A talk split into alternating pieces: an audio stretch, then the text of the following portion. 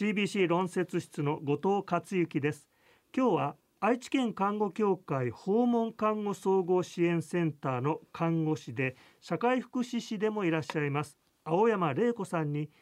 看護小規模多機能型居宅介護というものについて教えていただきます。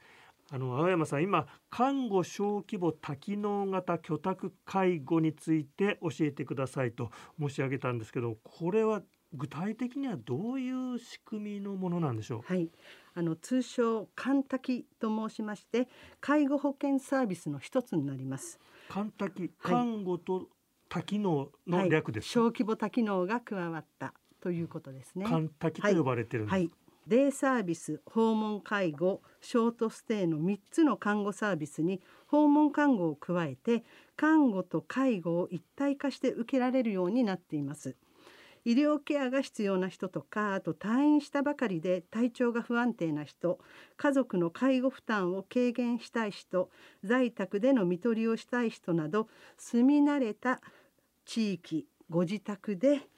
の生活を支援するための作られた制度サービスです。あの主治医の先生と連携しながらこの4つのサービスを1つの事業所で提供できるというのが大きなメリットになってきます。これは今後超高齢社会の地域医療の中で大変重要な役割を果たすだろうと期待されているものなんですよね。はい、やはりあの今だとデイサービスならデイサービスあの介護なら介護でまたいろんな書類を作らなきゃいけないんですがこれはやはり一つの事業所でできるのでやはりご高齢の人たちにとったらそういうところもとても簡便になってくるのでいいのかなと思いますしまたあの同じ事業所なのでスタッフも同じ顔なじみの人たちが対応してくださるのでやはりご高齢の人たちあの対応してくれる人がバラバラだとやはりちょっと認知機能の落ちた人だと難しくコミュニケーションが取れなかったりっていうところもやはり、えーと、小規模なのでスタッフも相手の方をよく分かっている理解できているのでそこら辺もうまいことコミュニケーションが図れるんじゃないかなというふうに思っています。小規模というとどれぐらいの患者さんやご家族を対象にしたこの制度あるいはそのステーションなんでしょうか？事業所としては29名の方がマックスになっていてお泊まりだと9人になっていますね。これ現在は愛知県ではどれくらいあるんでしょう？はい、現在あの29事業所で他の大都市圏と比べますともう半分ぐらいしかまだないというのが実情ですね。そうですか。これはまだまだ普及が発展途上にあると考えられるんでしょうか？はい、まだ発展途上で厚労省も日本看護協会もやはり簡多の推進をしています。今現状はどのぐらい認知度は広がってるんでしょう？あの私も以前800床の高度急性期病院の退院調整を行っておりましたがあの名前は聞いてもやはりよく理解できずにあの利用もしていなかったのが現状です。それとあの先ほど申し上げたように事業所数もやはり少ないので医師やケアマネさんたち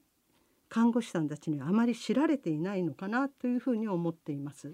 そのあたり今後どういう解決改善が求められているんでしょうか？はい、あの日本看護協会から今年度神滝の推進事業を仰せつかっておりますので今回あの市町村とか訪問看護管理者の方たちにアンケートを取りました。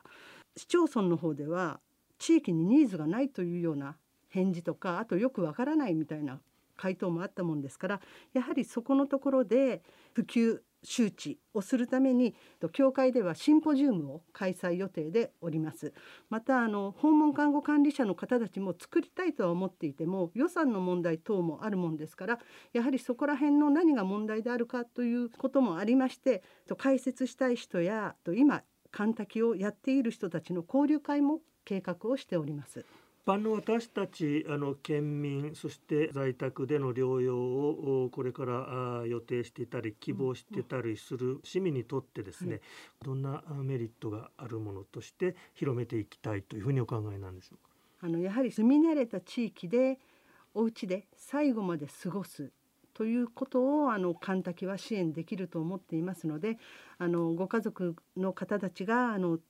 介護に疲れてしまった時にはこの神滝を使って一時的にショートステイのような感じで使っていただいてあのレスパイトっていうんですがその時に利用者さんに過ごしていただくとやはり介護している方たちの負担も軽減できたりしますしあと在宅で看取りを希望していてもなかなかやはり不安が強くなってくるという人たちもいますのでそんな時は神滝に来て最後ご家族も泊まったりもできるようなところにもなっているもんですからそこで看護や介護の人たちと一緒に最後を看取るということもできるというふうに考えています。そうすると今訪問看護ステーションをやってらっしゃるんだけれどもこの新しい形の看護小規模多機能型居宅介護にも興味をお持ちの、こう経営されてらっしゃる方は今後増えてくる可能性があるということですか？実際あの訪問の方たちはあの終末期の時とかあと状態が安定しない時などはやっぱりこういう事業所を持っていると利用者さんのためになるということで作りたいと思って見える方たちは案外といるんですよね。ただ器を作らなきゃいけないし人の確保えーと、介護の人とか看護師さんもやはり夜勤もあるもんですからたくさんそこら辺の課題が大きくてなかなか踏み出せないという方たちが多いです。あと補助金制度もあるもんですからそこら辺の補助金のことを事業所の管理者の方たちにお伝えしていくということも考えております。